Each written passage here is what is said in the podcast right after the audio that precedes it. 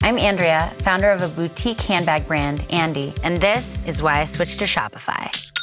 I tried three other platforms prior to Shopify, and I remember my breaking point was when I would try to make one little change and my entire site would go down. Shopify made it really easy for me to shift everything over and hit the ground running. I was able to migrate my products and all of my customer information over. Get a $1 per month trial period at shopify.com slash listen. Go to shopify.com slash listen to take your business to the next level today.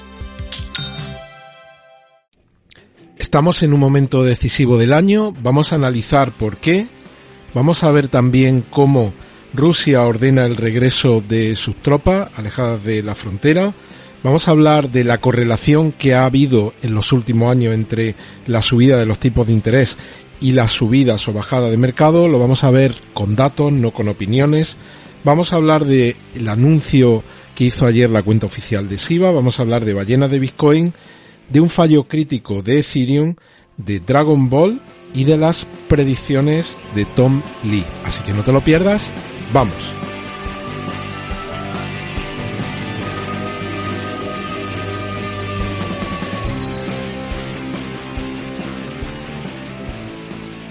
Bienvenidos a otro episodio de Criptomercados y Pymes. Si eres nuevo en el canal, lo primero, suscríbete y activa la campana de notificación. Te recuerdo que hay activo un sorteo de 400 token Rose, las instrucciones para participar en el comentario fijado de este episodio y también he lanzado una encuesta en la cuenta oficial de Twitter que es arroba cripto-mercados en la que pregunto ¿Piensas que las señales del mercado, fundamentalmente la métrica on-chain y también el análisis técnico, van a conducir a que veamos un gran mercado alcista en los próximos meses? Tres opciones. Sí, no y la tercera opción dependerá de la Fed y de Putin. Bueno, pues ahora mismo ya habéis participado, lo he lanzado hace muy pocos minutos. 26 de vosotros está ganando la opción sí y en segundo lugar, con el 57%, en segundo lugar, dependerá de lo que ocurra o de lo que pronuncie la Reserva Federal o Putin. Bueno, pues participar en la encuesta la iremos siguiendo a lo largo de estos días.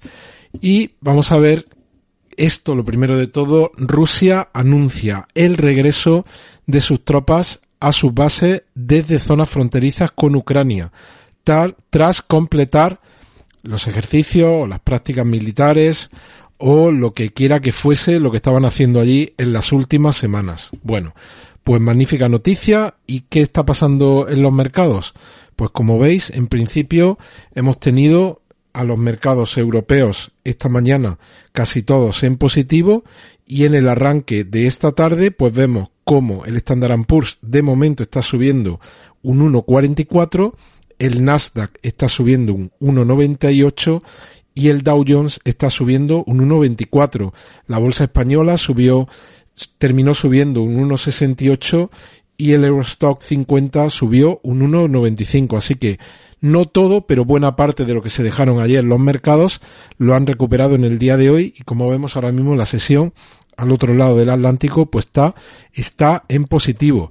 Y viendo lo que están haciendo las criptomonedas de mayor capitalización, pues vemos como tenemos a Bitcoin subiendo un 3.25, Ethereum un 5.31, BNB un 6.86, XRP un 2.85, Cardano un 4.48, vemos a Avalanche subiendo un 8.73, en la que más sube de las de mayor capitalización, vemos a Polkadot subiendo un 5.69, Shiba Inu sube un 2.82 hasta 39 y vemos cómo en las caídas de 90 días con las subidas de estos, de estos últimos días se han moderado las pérdidas. Y vemos como ahora tenemos que ir buscando algunos valores concretos, algunas cripto concretas que tienen caídas superiores al 40%, como es el caso de Cardano que cae un 41.37 en los últimos 90 días, Solana cae un 52.78, Polkadot cae un 50.03, y luego pues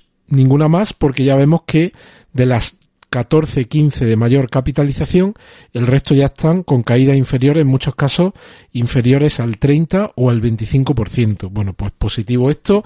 Esta lista de CoinMarketCap que se llama Criptomercados y Pymes, el enlace para engancharos a ella lo tenéis en el comentario fijado de este episodio. ¿Qué más? Bueno, pues una cosa importante para que nos podamos hacer una idea de qué ha ocurrido en el pasado, y fijaos, aparecen aquí datos desde el año 54 hasta el año 17. Recordad que hemos estado viendo que el último movimiento que tuvo al alza los tipos de la Reserva Federal fue un movimiento que se empezó a producir en el año 2016-2017. Así que, bueno, pues esto nos da un espectro amplísimo de qué ha ocurrido. Y luego, fijaos, habla de correlación positiva o negativa. Cuando veis aquí esta tabla, yo lo voy a explicar muy rápido. Los que aparecen entre paréntesis son negativos, eso significa que si el tipo de interés ha subido, el mercado lo que ha hecho ha sido bajar. Cuando es positivo, lo que hace el tipo de interés es exactamente lo que hace el mercado. Bueno, pues esto que lo compartiré en la pestaña comunidad para los que tengáis curiosidad de mirarlo, lo que vemos que ha ocurrido habitualmente, no siempre, pero muy habitualmente es que cuando los tipos han bajado, los tipos de interés han bajado, lo que ha hecho el mercado ha sido subir. Aquí vemos como dice baja y el tipo sube, el, el mercado sube. Aquí vemos, por ejemplo, en el año 95 bajan los tipos de interés, sube el mercado. En el año 2007 hasta el 2009 baja. Este, este es diferente. Aquí baja el tipo de interés, baja el mercado. Aquí tuvimos la crisis de Lehman, de Lehman Brothers, toda la crisis del sistema financiero mundial.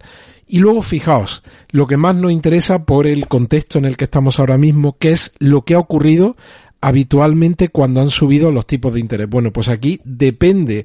Hemos tenido movimientos en los que sí ha habido una correlación positiva entre la subida de los tipos de interés y la del mercado y vamos a ver ejemplos.